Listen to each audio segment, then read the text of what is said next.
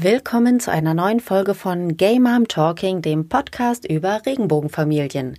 Ich bin Madita und ich spreche heute mit meinem Gast über ein Familienmodell, das, wenn es ums Thema Regenbogenfamilien geht, ziemlich häufig übersehen wird oder auch vergessen wird, ist so mein Eindruck. Und zwar spreche ich gleich mit Marei. Marei ist eine lesbische Mama, die alleinerziehend ist und was ihren Alltag so prägt, welche Herausforderungen sie zu meistern hat, die andere Regenbogenfamilien oder überhaupt Familien vielleicht nicht haben.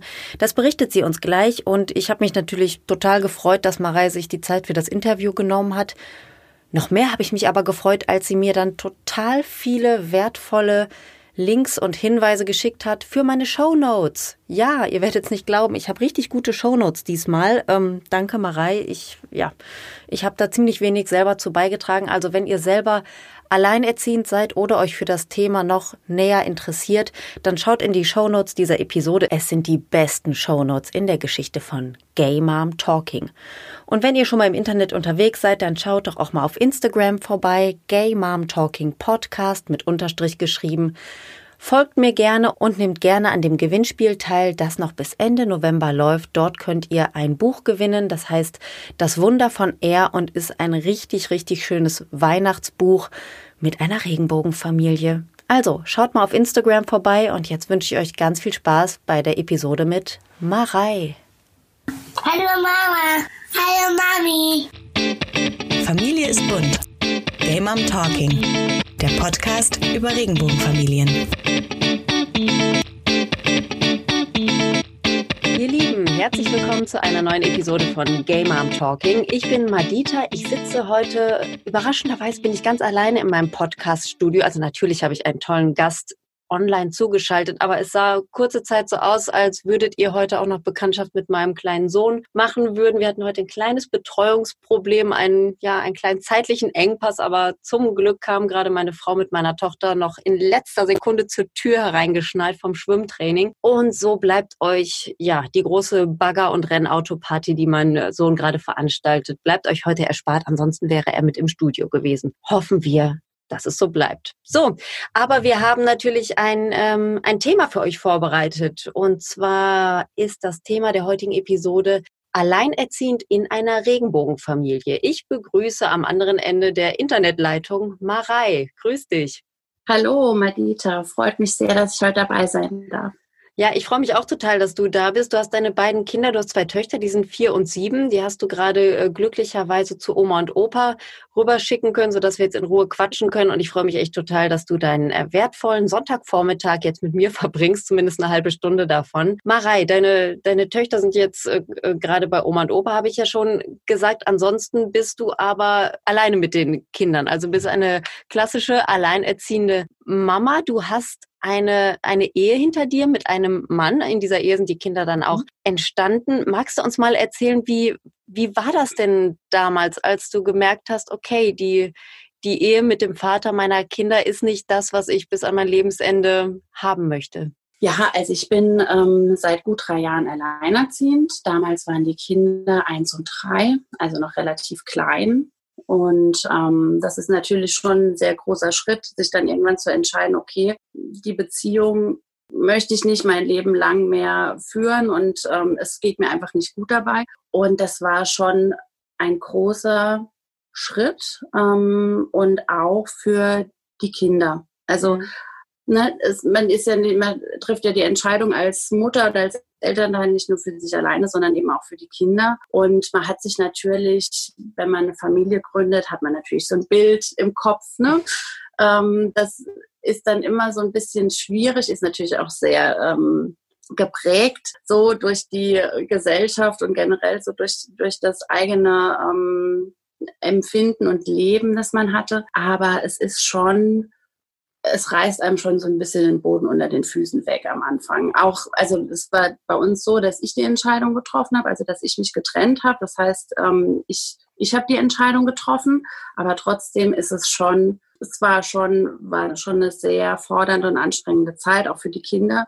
Die Kleine hat es noch nicht so mitbekommen, aber die Große ähm, hat da natürlich schon sehr gelitten. Und das dann so aufzufangen, ich bin dann auch ähm, einen Monat nachdem mein Ex-Mann ausgezogen ist, ähm, dann auch Vollzeit arbeiten gegangen. Also ich oh. war vier Jahre mhm. zu Hause und bin dann direkt ähm, in die Vollzeit-Berufstätigkeit, also von 0 auf 1000. ähm, das war für alle natürlich unheimlich äh, schwierig, ja. Ja. Hast, also hast du 40 Stunden dann arbeiten müssen, weil es finanziell dann auch für dich ein großes Loch war oder äh, gab es da andere Gründe? Es war gemischt. Also ich hätte lieber weniger Stunden gearbeitet. Ähm, dadurch, dass ich aber vier Jahre sozusagen aus dem Job raus war, hatte auch, äh, wir haben damals noch in einer anderen Stadt gewohnt, als die mhm. Große geboren ist und ähm, in Berlin, also es waren 600 Kilometer dazwischen, da hätte mhm. ich jetzt nicht mehr zurückgekonnt. Ähm, da ist der Vertrag auch ausgelaufen, deswegen musste ich bei Null starten und einen Job zu finden mit dieser Vergangenheit, sage ich mal, dass man vier Jahre aus dem Job raus mhm. war, ähm, war schon wirklich schwierig. Und ähm, ich habe dann eben was gefunden, was mir super gefallen hat und wo ich mich ähm, super drin finden konnte. Und den Job gab es halt nur in Vollzeit. Ja. Und ja. Okay, dann hattest du zumindest das finanzielle Problem dann nicht mehr so sehr, aber dann hattest du ja plötzlich ein riesiges Betreuungsproblem. Also ja. wie, also ich denke mal, die damals Dreijährige war ja wahrscheinlich schon in einer Betreuung untergebracht. Wie hast du das denn mit der Kleinen gelöst? Ähm, also die Kleine ist tatsächlich, als sie ein Jahr war, da war ich noch nicht berufstätig, aber da war die Trennung in Vorbereitung, sage okay. ich mal. Die war bei einer Tagesmutter. Mhm ähm, für ein paar Stunden die Woche, ähm, weil ich auch ähm, zu dem Zeitpunkt dann arbeitssuchend war mhm. und da musste ich das Kind noch eine Betreuung geben. Von daher war sie es gewohnt. Wir hatten sie dann aber auch, wir hatten dann glücklicherweise in unserem Kindergarten einen Krippenplatz bekommen, drei Monate ah, bevor ich dann angefangen habe zu arbeiten. Also es hat alles wunderbar gepasst. Genau, also die waren dann beide unter. Allerdings haben natürlich meine Arbeitszeiten ähm, auch die Kindergartenzeiten etwas ähm, überschritten. Ja.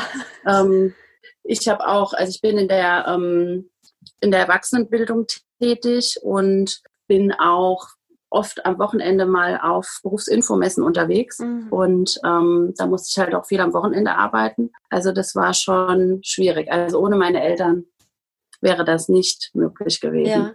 Wie sieht es denn mit deinem Ex-Mann aus? Habt ihr euch da gut zusammentun können, auch wenn es emotional schwierig war, dass äh, die Kinder trotzdem gut versorgt waren? Wir haben da äh, von Anfang an eigentlich eine gute Regelung gefunden. Natürlich gab es immer mal Auf und Abs, aber generell ähm, kümmert er sich auf jeden Fall. Ja.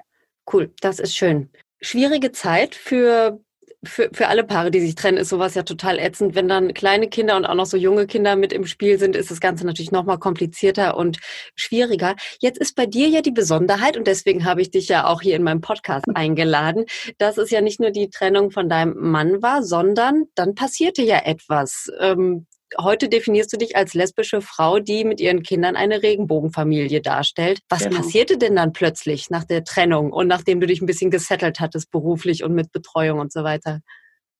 Ja, ähm, eine Frage, die mir sehr häufig gestellt wird. Komisch. Ähm, ja. ähm, ja, also ich war zwei Jahre dann alleine und in dieser Zeit ähm, setzt man sich natürlich auch sehr viel mit sich selbst auseinander. Ähm, und klar, ich sag mal, sowas, ähm, so eine sexuelle Orientierung, die fällt natürlich nicht so vom Himmel. Ne? Nein, das ist schon nicht. klar. da war, war natürlich schon, schon länger, seit längerer Zeit eben ähm, so Anzeichen da. Und irgendwann habe ich dann gedacht, komm, ich probiere es jetzt einfach mal aus. Ne? Und mhm. ähm, ja, und dann ähm, hat das schon auch, also das, das war eigentlich schon sehr relativ zeitnah auch nach der, nach der Trennung, dass ich das so gemerkt habe und ähm, hat aber dann schon ja zwei Jahre gedauert, bis das dann Mhm. Ähm, sich dann so verfestigt hat. Ja, und dann habe ich ähm, letztes Jahr dann meine jetzige Partnerin kennengelernt. Genau. Ich rate jetzt mal. Internet? Ja. okay. Ja. Ich sehe zustimmendes ja. Nicken auf ja. dem Bildschirm. Wie, wie war das denn dann plötzlich mit dem Dating anzufangen? Also erstmal warst du ja vorher lange in einer festen Partnerschaft, aber dann hast du, mhm. dann hast du nicht nur wieder so ähm, frisch im Dating-Sattel gesessen, sondern hast dann plötzlich auch mit, mit Frauen geschrieben und Frauen getroffen. Mhm. Wie mhm. war das so für dich als Mama? Also beim Dating klammert man so am Anfang so das Mama-Sein erstmal so ein bisschen aus. Aha, okay. Aber für mich, es hat sich jetzt nicht anders angefühlt, Frauen zu treffen, als ich auch Männer vorher getroffen habe. Also ja. da ja, habe ich jetzt irgendwie keinen Unterschied gespürt. Auch ich habe mir auch nie wirklich Gedanken gemacht, was könnten, wie könnte das für meine Kinder sein, weil das eigentlich für mich so automatisch oder instinktiv war. Für die ist das okay. Also ja. da ist das egal, ob da jetzt äh, ein neuer Partner kommt oder eine neue Partnerin. Das ist total Schnuppe und das mhm. war auch so. Ja, ja das, das, ist ganz interessant. So, bevor ich so Interviews führe, bereite ich mich ja ein bisschen vor, ne? mal, mal etwas mehr, mal etwas weniger, so wie es eben meine Zeit zulässt, denn ich bin ja auch Mama und auch berufstätig. Aber wenn es sich ergibt, dann frage ich auch gerne Freunde und Freundinnen so in meinem Umfeld, hey, ich habe jetzt dann und dann einen Termin mit einer Person und die hat diese und diese Geschichte zu erzählen. Was würde euch denn interessieren? Und da hat jetzt im mhm. Vorfeld mhm. zu deinem Interview, hat mich auch jemand, ähm, hat jemand zu mir gesagt, ja, frag die doch mal, wie denn die Kinder reagiert haben. Und da habe ich auch gesagt, mhm. das kann ich dir sagen, ne? das wird den Kindern am Arsch vorbeigegangen sein. Hauptsache ja. Mama ist glücklich, ne? Ja. Und äh, also gerade in dem Alter natürlich. Im Teenageralter ist es vielleicht dann noch mal eine andere mhm. Nummer, aber äh, da gehe ich auch mal ganz stark von aus, dass 99 Prozent der äh, Kindergarten und Schul, also Grundschulkinder, dass denen das total egal ist, mit wem Mama oder Papa jetzt eine Liebesbeziehung äh, ja. führt, ne? Also welches Geschlecht jedenfalls diese Person hat. Und hast du denn dann, hast du direkt so einen Glücksgriff gelandet? Also du hast ja gerade gesagt, du hast dann direkt, äh, hast ja dann deine jetzige Freundin kennengelernt. War sie wirklich so eine der ersten, die du da getroffen hast, oder? Ähm, ja, also es war so kurz nach der Trennung, ähm, habe ich auch Frauen gedatet und das war dann aber war einfach nicht die richtige, sagen wir mm. so. Es hat nicht so gepasst und ja, aber dann habe ich das auch erstmal, ja, habe ich einfach nicht mehr so gedatet, weil ich sag mhm. mal, gerade nach so einer Trennung braucht es einfach auch viel, man muss sich viel um sich und auch die Kinder kümmern. Ne? Mhm. Ähm, und dann, ja, dann war klar, man hat natürlich so ein bisschen geschrieben, aber sie war dann schon so die erste und wo ich dann so, ja, Schön. passt. Mhm. Schön. Äh, trotzdem, also ihr seid jetzt ein Jahr zusammen. Du bist äh, trotzdem mhm. eine alleinerziehende Mama, sagst du, weil deine äh, Freundin auch was weiter weg wohnt. Also ihr habt so eher eine genau. Wochenendbeziehung, glaube ich. Ne? Also mhm. genau, also sie ist jetzt kein Elternteil für deine Kinder oder keine feste Bezugsperson, sondern sie ist deine Freundin und das entwickelt genau. sich gerade noch weiter. Wann war denn so der Zeitpunkt, als du so dein dein Umfeld, deine Eltern, deine Freundinnen und Freunde, deine Kinder eingeweiht hast, dass du jetzt auf Frauen stehst? Ganz am Anfang habe ich, bin ich da total offen mit. Also ich muss sagen, ich habe mal meine beste Freundin hat ähm, auch mal viele Jahre mit einer Frau zusammengelebt mhm. und ähm, von daher konnte ich mich da mit ihr super austauschen.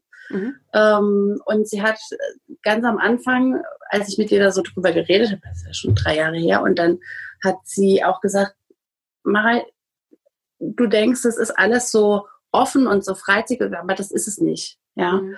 Ähm, und ich war da total überrascht. Das kann ich mir nicht vorstellen. Wieso, äh, ne, das, wir leben jetzt hier ähm, in einer Gesellschaft, wo man eigentlich davon ausgeht, dass das, dass man, dass es als gleichwertig mhm. ähm, anerkannt wird, aber es ist tatsächlich nicht so. Genau, Deswegen ja. bin ich da am Anfang so ein bisschen naiv dran gegangen und habe das geteilt mit meiner Umwelt und habe dann aber auch sehr schnell festgestellt, dass das, was meine Freundin mir gesagt hat, dann tatsächlich gestimmt hat. Oh je, okay. Was für ähm, Erfahrungen hast du so gemacht? Ja, viele haben das eben so als, ach, die probiert sich jetzt mal so ein bisschen aus. Ne? Ah, und okay. ähm, das ist nur eine Phase. Genau, es ist nur eine Phase, die man bei Kindern immer so schön sagt. Ne? Es ja. Meine Phase dauert ähm, jetzt auch schon über 20 Jahre. Ja, oder dass man ja das so ein bisschen totschweigt. Hast du dich nicht ernst also genommen gefühlt oder was, was war das mit diesem Totschweigen? Ja, ja auch. Ne? Okay. Also dass man, ähm, ich denke, dass viele, auch gerade Freundinnen, ähm, mehr gefragt hätten über die Beziehung, über das Kennenlernen, ähm, wenn es ein Mann gewesen wäre. Okay. Also da merkt man schon so ein bisschen, manchmal, ich nehme das aber auch gar nicht so böse. Mhm. Weil ähm, ich schon das Gefühl habe, ähm, dass viele nicht wissen, wie sie das vielleicht auch Angst haben, irgendwie was Falsches zu sagen ähm, oder den anderen zu verletzen. Ich weiß es nicht, aber es mhm. ist, es hat mich doch schon ein bisschen gedämpft und dann auch dazu mhm. geführt, dass ich dann auch wirklich sehr verhalten generell auch damit umgegangen bin. Ach, wie schade. Also es ist ja mhm. eigentlich, also mein Outing liegt jetzt wirklich schon sehr, sehr lange zurück, aber ich habe das damals, als ich es dann äh, für, für mich selber so erkannt habe und es dann auch endlich frei aussprechen durfte, ich habe das als eine Riesenbefreiung für mich so mhm. angesehen, weil ich endlich äh, wusste, ähm, was ich will und ein Stück mehr wusste, wer ich auch bin. Das hat ja, also es ja. ist ja ein ganz großes Stück unserer Identität. Ne? Du hast jetzt gerade sexuelle Orientierung gesagt, sexuelle Identität trifft es aber irgendwie eigentlich besser. Mhm. Ne? Ist eher so ein, so ein Begriff, den ich verwende, weil äh, es ja eben nicht nur ist, ne, mit, mit wem hüpfe ich heute ins Bett und vielleicht morgen mit jemand anders so, ne, sondern es ist ja ein, ja, ein ganz genau. großes Teil unserer äh, Persönlichkeit ne, und unserer Identität eben. Ja, schade, aber ähm, ich nehme mal an, dass dein äh, Freundeskreis auch sehr heterosexuell geprägt war, zumindest damals. Ne? Hat sich ja. das inzwischen ein bisschen geändert? Bist du so ein bisschen in der Szene drin oder? Nee. Nee? Weniger. Bist noch die Einzige hältst die Regenbogenflagge ja. tapfer hoch für uns. danke, danke dafür, das ist toll. Ja, ja, ja. aber ähm, ne, das, ähm, das ist, glaube ich, dann wirklich nochmal so, ein, äh, so eine kleine Schwierigkeit, die du da zu bewältigen hattest. Also ich und so die, die Langzeitlesbe in meinem Umfeld, die haben sich halt über Jahrzehnte so einen Freundeskreis aufgebaut, der recht gemischt ist. Und natürlich, mhm. wir sind ja äh, Gewohnheitstiere und alle auch so ein bisschen faul. Also ich, äh, ich umgebe mich halt auch gerne mit Leuten, die mir ähnlich sind, ne, mit denen ich ja. bestimmte Themen teilen kann und Interessen ja. und eben auch Sorgen, Ängste und äh, weiß nicht, auch politische Einstellungen und sowas. Ne, das äh, ja. hängt da für mich alles irgendwie mit dran. Und ähm, du bist ja aus tatsächlich einem sehr anderen Leben dann ja, hast, hast ja einen großen Schritt bei, bei dir selber gemacht, aber so das Umfeld mhm. hat sich nicht verändert. Ne? Das ist dann wahrscheinlich für dich nochmal eine Schwierigkeit gewesen. Wie sieht's denn heute aus? Jetzt wurde äh, ein Jahr lang mit deiner Freundin zusammen bist. Sind die alle ein bisschen lockerer geworden oder ist es noch schwierig? Ja, doch, die sind schon lockerer geworden. Ähm, aber ja, es ist es ist immer noch so, wie es ist und es ist für mich okay. Okay. Ja. Das, das Einzige, was ich, äh, was so auch bis positiv war, ist, dass bei uns in der Nachbarschaft ähm, tatsächlich auch ein lesbisches Pärchen wohnt mit Kind. Sehr das hat mich so in unserer, generell hier in der Umgebung, äh, war das ein Vorteil, dass wir hier jetzt nicht die, die Ersten sind, auch für die Kinder. Ne? Also die, ja. für die war das halt auch eben normal, dass äh, hier der Nachbarsjunge zwei Mamas hat. Und ähm, ja, also da sind natürlich, da ist es schon da haben wir auch so ein bisschen Kontakt, ne? Und das ist schon ganz schön, dass wir dann ein bisschen, ja. Schön, prima. Guter Zufall. Ähm, oh, hast du meinen Sohn brüllen gehört? ja. Er, ja, ne? Ja, jetzt ist er sauer. Jetzt ist irgendwas. Boah, gut, dass der nicht hier drin ist. Ich glaube, ich schließe ab. Kann ich überhaupt einen Schlüssel? Ich habe gar keinen Schlüssel. Ich schließe nicht ab. Oh Gott, ich muss hier dieses Tonstudio irgendwie nochmal upgraden. Das ist, äh, naja, gut. Du bist alleinerziehend. Alleinerziehende haben bei uns in der Gesellschaft, wie ich finde, ganz, ganz, ganz, ganz oft die Arschkarte gezogen. Ne? Es ist mhm. finanziell schwierig, äh, gesellschaftlich angesehen sind sie auch nicht besonders. Es gibt, besonders, es gibt immer Betreuungsprobleme. Es gibt Probleme, Jobs zu finden, wenn man ein oder mehrere Kinder hat und alleinerziehend ist, Wohnungen zu finden, etc. pp. Wie sieht denn so dein, äh, oder äh, genau, erzähl uns doch bitte erstmal, wie sieht denn so dein Alltag aus? Hast du immer noch den 40-Stunden-Job oder wie ist es im Moment bei euch? Den 40-Stunden-Job konnte ich zum Glück nach einem Jahr reduzieren. Ähm, das war ganz gut. Also ich bin jetzt mittlerweile bei 27 Stunden und das ist okay. Mhm. Ähm, Zurzeit Corona-bedingt auch den einen oder anderen Tag im Homeoffice, was mhm. natürlich auch ein bisschen Entlastung in den mhm. Alltag bringt. Das ist auf jeden Fall super. Da hat man morgens nicht so den Stress, ist ein bisschen entspannter generell und kann auch mal eine Maschinenwäsche einschalten mhm. ja. zwischen einem Meeting. Das ist ganz, ganz gut, ja. Also die, ähm, genau, die große ist im Hort, die kleine ist im Kindergarten mhm. und ähm, es gibt zwei Tage in der Woche, wo ich ein bisschen Entlastung habe. An einem Nachmittag nehmen meine Eltern die Kinder. Super. Das heißt, da habe ich dann die Möglichkeit, auch länger zu arbeiten. Mhm. Also das mache ich dann halt auch meistens. Und einen Tag die Woche sind sie dann beim Papa. Ah, okay, gut. Okay, das, das klingt, als hättet ihr eine gute Struktur für euch gefunden, so dass äh, alles funktioniert. Trotzdem mhm. ähm, hast du mir ja schon in, in, in, einem kleinen Vorgespräch, dass wir online, also per E-Mail hatten. Es war kein Gespräch, es war, ne, also du hast mir schon vorher geschrieben, dass du schon äh, Diskriminierung als Alleinerziehende mhm. erfährst. Ähm, mhm. Was meinst du damit genau? Ähm, also ich war am Anfang total geschockt, genauso wie bei diesem, bei der, beim Outing. Ja, mhm. ähm, ich hätte nicht damit gerechnet, dass es doch so viele Vorurteile ähm, gegenüber Alleinerziehenden gibt. Ähm, also es fing an mit der Wohnungssuche eigentlich. Das war so relativ zeitnah, weil wir damals in der Wohnung, wo wir gewohnt haben, ähm, in die wir auch gemeinsam mit meinem Ex-Mann noch gezogen sind, ähm, die war eben sehr groß und natürlich auch finanziell für mich eigentlich nicht tragbar. Ähm, oder es war, es war mir einfach zu viel Geld, was ich nicht ausgeben wollte. Ja. Und ähm, dann habe ich eben angefangen, eine neue Wohnung zu suchen und beim allerersten, äh, bei der allerersten, beim allerersten Anruf hieß es dann, mit wie vielen Leuten möchten Sie einziehen? Und dann sagte ich, ich mit meinen zwei Töchtern und wer zahlt die Wohnung? Das Amt. Und das war der erste Anruf, wo ich dachte, okay, Mara, wo bist du jetzt? Also das war schon, und ich war Vollzeit berufstätig, also das ne, hat finanziell auch alles gepasst. Ich musste sogar, in, in der, als mein Ex-Mann ausgezogen ist, musste ich, ähm, obwohl eben meine finanzielle Situation so war, wie sie war, musste mein Vater als Bürger mit einsteigen. Warum? Ja, weil ähm, als Sicherheit. Aha. Weil ja. der alleinerziehenden Mama mit dem 40-Stunden-Job nicht zugetraut ja. wurde, dass sie das äh, langfristig durchhält und dann auch die Kohle ran schaffen kann. Wahrscheinlich. Ja. Ach, das ist ja total ätzend. Dass ihr direkt ja. den, äh, den Stempel aufgedrückt genau. bekommen, genau. ne?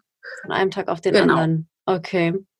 Und das war ziemlich am Anfang und dann dachte ich schon, oh je, ja. Und das war bei der Wohnungssuche tatsächlich schwierig. Also ich habe auf, sage ich mal, normalem Wege auch keine Wohnung gefunden. Also immer wenn ich irgendwo hingekommen bin und dann die Makler, ja, ach ja, und hm. also man hat schon immer gemerkt, man ist eigentlich hier nicht erwünscht. Ja. Ähm, und ich habe auch keine Zusage irgendwo bekommen. Und ähm, hatte dann eben das große Glück, dass ähm, neben meinen Eltern ein Haus frei geworden ist. Ein kleines Häuschen, was tatsächlich günstiger war, auch als unsere damalige Wohnung. Ähm, und die Vermieterin wohnt hier in der Nachbarschaft. Wir kennen die schon 30 Jahre und ah, ähm, war dann alles kein Thema. Auf normalem Wege wäre es hier bei uns in der einer kleinen Stadt wirklich nicht einfach gewesen. Und das habe ich auch von vielen, also man trifft ja dann auch immer viele andere Alleinerziehende und tauscht mhm. sich aus und ähm, das haben die mir auch so berichtet. Also ich war da nicht die Einzige. Ich finde das total schrecklich. Also das ist ja auch so, so ein Teufelskreis. Alleinerziehende kriegen ja, ja auch äh, schlechter den Job, den sie gerne haben möchten. Ja. Und ne, also so einen Job, dass sie äh, genug ja. Geld für die Familie verdienen und gleichzeitig sich noch um die Familie kümmern können. Also es ist ja auch schwierig, so einen 40-Stunden-Job über Jahre durchzuziehen, denn man ist ja auch noch Mutter ne? und nicht nur ja. Tätige. Und dementsprechend haben Alleinerziehende häufig auch ein bisschen, oder nicht ein bisschen, sondern haben weniger Einkommen. Häufig sind es auch die, ja. die Ex-Männer, die äh, die Familien dann manchmal etwas hängen lassen, was Unterhalt und so weiter angeht. Und dann auch noch benachteiligt zu werden bei Wohnungssuche ist natürlich total ätzend, ne? Ach, wie blöd. Ja, da hast du aber wirklich jetzt Glück gehabt, zumal deine Eltern ja auch, äh, was die Betreuung angeht, eine große Unterstützung sind. Ne? Wenn die da ja. direkt nebenan sind, ist das natürlich richtig klasse. Und wie sieht ja. das so ähm, aus? Also ähm, ich, ich kenne ich kenne weniger alleinerziehende Frauen, die auch lesbisch sind. Vielleicht kenne ich mhm. aber doch ein paar mehr, als ich denke, weil ihr seid, glaube ich, ziemlich unsichtbar. Also so in der Szene seid ihr mhm. wahrscheinlich nicht so viel unterwegs. Und wenn man eine alleinerziehende Mama trifft, kennenlernt, ist es ja auch schwierig für diese Frau, sich zu outen. Also weil eben dann die Partnerin nicht unbedingt direkt äh, neben dem Buggy mhm. noch steht und äh, weiß ich nicht, ne, sich direkt mit ja. vorstellen kann. Wie ist das bei dir? Also wenn du Leute neu kennenlernst, ist das ein Thema? Ist deine sexuelle Identität überhaupt Thema und wenn wie? Ja, also klar, ne, wenn man sich jetzt gerade mit ähm, Kindergartenmüttern oder ne, aus der Schule mit Müttern unterhält, die Kinder zusammen spielen, man sich jetzt noch nicht so kennt, dann wird natürlich schon gefragt, oh, hast du einen neuen Freund? So, ah, ja. ne? mhm. Und ähm, es kommt oder wenn ich dann mal von wir spreche, wir fahren in den Urlaub zum Beispiel zusammen oder so, ne? Und dann, wer ist denn wir? Ne? Mhm. Also das wird schon, schon gefragt und es kommt immer drauf an. Ähm, ich hatte ja schon gesagt, also ich gehe mittlerweile so ein bisschen verhalten damit um, obwohl es mir eigentlich schon wichtig ist, ähm, offen zu sein, nichts zu verstecken, das mhm. möchte ich nicht. Aber trotzdem überlege ich mir schon, wem sage ich das jetzt und wem sage ich das jetzt nicht. Ne? Mhm. Also es gibt dann manchmal Situationen, wo ich sage, ich ja, ich bin in einer neuen Partnerschaft, Punkt. So. Ja, ähm, bitte keine Nachfragen mehr, ja. Hm. ähm, und meistens ist es dann auch, ähm, wird dann auch nicht nachgefragt, aber ähm, ich sage auch schon, ähm, oder wenn mich jemand auch fragt, oh, hast du einen neuen Freund? Dann sage ich, ich habe eine Freundin. Mhm. Und ja. dann ist meistens auch, okay, So. Ja. Ne? Oder, ach ja. Ja. Ich, entschuldige bitte, ich lasse eben meinen Sohn zu Ende brüllen. War's das? Ähm, ja, wir, wir, sprachen ja gerade über Outing. Ja, ich kann mich ähm, mhm. noch erinnern, ich, ich fand es auch immer schwieriger, mich selber äh, gemeinsam mit, mit meiner jetzigen Frau, damaligen Freundin zu outen, bevor wir verheiratet waren. Also jetzt tragen wir beide mhm. denselben Nachnamen. Äh, wir sind natürlich viel mit unseren Kindern unterwegs. Und trotzdem selbst wenn wir uns dann outen, verwehren sich manche Leute dieser Idee, dass wir tatsächlich echte Lesben sein könnten. Ne? Also also auch so in der Nachbarschaft. Ne? Es gibt nur einen Namen am Klingelschild. Wir erzählen immer von unseren Kindern. Wir erzählen davon, wie wir unser Haus saniert haben und so weiter und so fort. Und trotzdem wird dann beim nächsten Treffen mit diesem Nachbarn, da, da fragt er mich dann so, wie geht's denn deiner Bekannten? Oder seid ihr eigentlich Cousinen? Oder irgendwie so ein Quatsch, ne? Also das ist dann immer, da ist die, die Idee, dass zwei Bekannte, zwei Freundinnen mit jeweils einem Kind in ein Haus einziehen und es renovieren, sanieren und so weiter, ist irgendwie naheliegender, als dass wir echte richtige Lesben sein könnten. Das finde ich immer total komisch, aber ich kann mich auch noch erinnern, als wir halt noch nicht denselben Nachnamen hatten und noch keine Kinder hatten, da war das da war das noch schwieriger. Denn mhm. wenn ich dann sage, ja, ich komme zu der Veranstaltung und ich bringe meine Freundin mit, dann wird ja automatisch angenommen, okay, das ist irgendwie eine, eine Freundin. Ne? Weil ja. ich könnte natürlich auch sagen Partnerin, dann denken die meisten, das ist meine Geschäftspartnerin mhm. oder so. Ne? Die brauchst du nicht mitkommen, es ist, ist kein förmliches Meeting und so. Ne? Also es ist immer, immer ja. schwierig gewesen. Und ich ich weiß auch noch, dass ich es manchmal total anstrengend fand, weil mir schon wichtig war, dass ich mich oute, aber es, es war immer sehr anstrengend, das dann mm, zu erklären, genau. dass wirklich auch der ja. Letzte, der sich noch gegen diese Idee gesträubt äh, hat, das auch wirklich kapiert hat. Und ich weiß auch noch, dass ich manchmal dann auch gedacht habe, ach komm, pfeif drauf, dann soll er denken, es ist meine Cousine. Das ist jetzt nicht wichtig ja. in diesem einen speziellen Fall. Ne? Ja. Also kann ich gut verstehen, dass du da manchmal dann einfach äh, ja ein bisschen outing müde bist, ne? denn das ist ja wirklich ähm, schwierig. Wie ist denn so eure Perspektive? Ihr habt ja jetzt eine Fernbeziehung seit einem Jahr. Das ist so so eine Zeitgrenze. Also die meisten Lesben wohnen da ja schon zusammen und haben drei Katzen. so, ne? Aber, Wir schauen uns heute eine Katze an. Ehrlich? Oh, wie schön. Ich liebe Katzen. Das ja. ist aber toll. Weil ja. ihr schaut euch, also du und deine Kinder oder du und deine Freundin? Wir alle vier. Das finde ich toll. Mhm. Da möchte ich bitte ähm, auf dem Laufenden gehalten werden. Ja, also es könnte sein, dass ich dich dann mit ähm, zahlreichen Katzenfotos von meinen Katzen belästige, aber das, okay. ich denke, das ist dann okay. Ne? Ja, schön, das ist doch toll. Nee, aber was ich eigentlich fragen wollte, wie ähm, gibt es einen Plan für euch? Wollt ihr mal in mittelfristiger Zukunft zusammenziehen? Besteht die Möglichkeit? Ja, also es ist auf jeden Fall ähm, im Gespräch. Wir sagen aber auch momentan äh, genießen wir tatsächlich, dass wir noch eine zweite Wohnung haben. Mhm. So, ne? wo man immer auch mal, wo man mal das ganze Kinderchaos mhm. und äh, alles mal so hinter sich lassen kann und mal so eine kleine Auszeit hat. Das genießen wir noch, auch wenn es ja. Äh, ja gute 100 Kilometer ähm, Entfernung sind. Mhm. Ähm, und dass jeder auch so seinen Raum für sich hat. Also das mhm. ist uns total wichtig. Wir haben hier ein relativ kleines Häuschen. Natürlich könnten wir hier auch zu viert wohnen, mhm. ähm, aber es würde schon kuschelig werden. Ja, meine Freundin, die ist auch äh, sehr musikalisch und hat äh, Gitarren und äh, Traum von einem Musikzimmer und so. Und das, ähm, man will da natürlich auch, dass der andere auch die Möglichkeit hat, sich hier zu Hause zu fühlen und zu verwirklichen. Und da müssten wir auch am Haus äh, noch ein bisschen was machen. Ja. Okay. Und von daher, ähm, wir reden darüber, es ist auf jeden Fall Thema, aber wir sagen auch, ähm, wir wollen nichts überstürzen und machen das langsam. Mhm. Ja. Ja, klingt doch nach einem guten Plan, zumal ja zwei mhm. Kinder noch äh, in den Plan irgendwie genau. eingebacken ja. werden müssen und für die ist das natürlich dann auch eine Riesenumstellung. Klasse, Marei. Du, du hast mir ganz, ganz viele tolle Sachen äh, erzählt. Also das ist ein äh, schöner Einblick gewesen in ein mhm ja, in ein Leben, das, das ich nicht lebe, ne, von dem ich natürlich äh, irgendwie eine, eine Ahnung hatte und mit dem ich mich auch beschäftigt habe. Aber ich finde das immer sehr bereichernd, wirklich von einer äh, Person, die dieses Leben lebt, als alleinerziehende mhm. Mama, äh, das nochmal erzählt zu bekommen. Vielleicht hast du für unsere oder für meine HörerInnen noch eine, ähm, ja, noch eine Empfehlung, einen, einen mhm. Tipp als alleinerziehende Mama oder auch als alleinerziehende lesbische Frau. Was ist so dein, dein Profi, Tipp? Wie, wie sollte man mit Diskriminierung vielleicht auch umgehen? Ähm, also es ist auf jeden Fall ganz, ganz wichtig, ähm, dass man immer auf sich schaut. Also dass man schaut, dass es einem selbst gut geht, weil nur wenn es mir gut geht, dann geht es meinen Kindern auch gut. Das ist ganz wichtig. Das musste ich mir auch am Anfang ganz oft sagen. Ich habe das auch eine lange Zeit sehr vernachlässigt, weil einfach so viel äh, zu tun war, so viel Neues war. Das war am Anfang wirklich schwierig. Mittlerweile kriege ich das ganz gut hin. Mhm. Ähm, aber das ist wirklich unheimlich wichtig. Und auch wenn du das Gefühl hast, du brauchst Hilfe, dann hol dir auch Hilfe. Also es ist ganz wichtig, um Hilfe zu bitten, nicht alleine irgendwie zu bleiben, selbst wenn man jetzt keine Familie, familiäre äh, Unterstützung hat oder von Freunden. Es gibt auch wirklich ganz viele Organisationen, gemeinnützige Organisationen, wo man sich Hilfe holen kann ähm, Unterstützung. Es ist zwar tatsächlich ein bisschen schwierig, da immer die richtige Stelle zu finden, je nachdem, ob man jetzt in einer kleinen oder einer Großstadt wohnt. Bei uns war das auch ein bisschen schwierig. Oder auch beim Jugendamt, wenn es jetzt um Unterhalt geht oder so. Also mhm. es ist ganz wichtig, sich ähm, Unterstützung zu holen. Mhm. Und ähm, einfach auch für sich zu sorgen. Ja.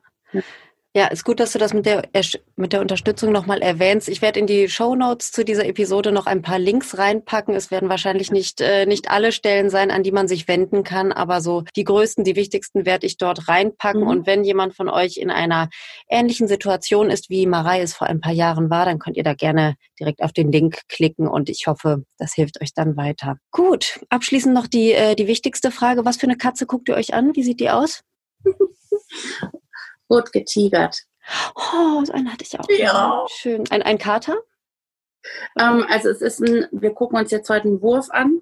Ach, ein Babykätzchen oder was? Ja, ein Babykätzchen. Ah, toll. Ja. Ich dachte, für die Kinder ist es schon ganz gut, wenn die gemeinsam aufwachsen, wenn die ähm, noch kleiner sind und so mit uns zusammen. Also ich bin auch mit einer Katze aufgewachsen. Ähm, mhm. Von daher finde ich das und die große für die Große ist ein sehr, sehr großer Herzenswunsch. Ja, das verstehe ja. ich. Bei uns war das auch so, als wir hier in das Haus gezogen sind vor zwei Jahren. Da war auch der Deal mit meiner Tochter, dass wir uns dann wieder eine Katze anschaffen. Also wir haben immer Katzen gehabt, aber als dann unser letzter Kater das Zeitliche gesegnet hatte mhm. und mein Sohn gerade äh, ja, frisch geboren war, da haben wir gesagt, okay, jetzt machen wir erstmal Katzenstopp mhm. und kümmern uns erstmal um die Menschen in unserem Leben. Und das war auch eine ganz gute Entscheidung. Aber ja. es war auch richtig schön, dann hier gemeinsam ins neue Haus einzuziehen, auch einen neuen Lebensabschnitt zu beginnen und dann ähm, erst ein und dann noch ein zweites neues vierbeiniges Familienmitglied aufzunehmen. Das fand mhm. ich auch sehr schön, auch für die Kinder. Ja, dann wünsche ich euch ganz viel Erfolg dabei und ich erwarte ja. äh, Fotos. Ja, auf jeden Fall. Super. Ja. Ja, Genau. Ähm, Marei, ich äh, danke dir für, für deine Offenheit. Das war ein super interessantes Gespräch und ja, für deine Zeit danke ich dir natürlich auch. Ich sende viele Grüße an deine Familie und wenn ihr, liebe HörerInnen, noch eine Frage habt oder eine Anmerkung zu, zu dieser Episode, dann schreibt mir gerne über Instagram bei Gay Mom Talking Podcast mit Unterstrich geschrieben. Nicht vergessen. Ich danke euch fürs Zuhören und ich verabschiede mich. Bis nächsten Monat. Tschüssi.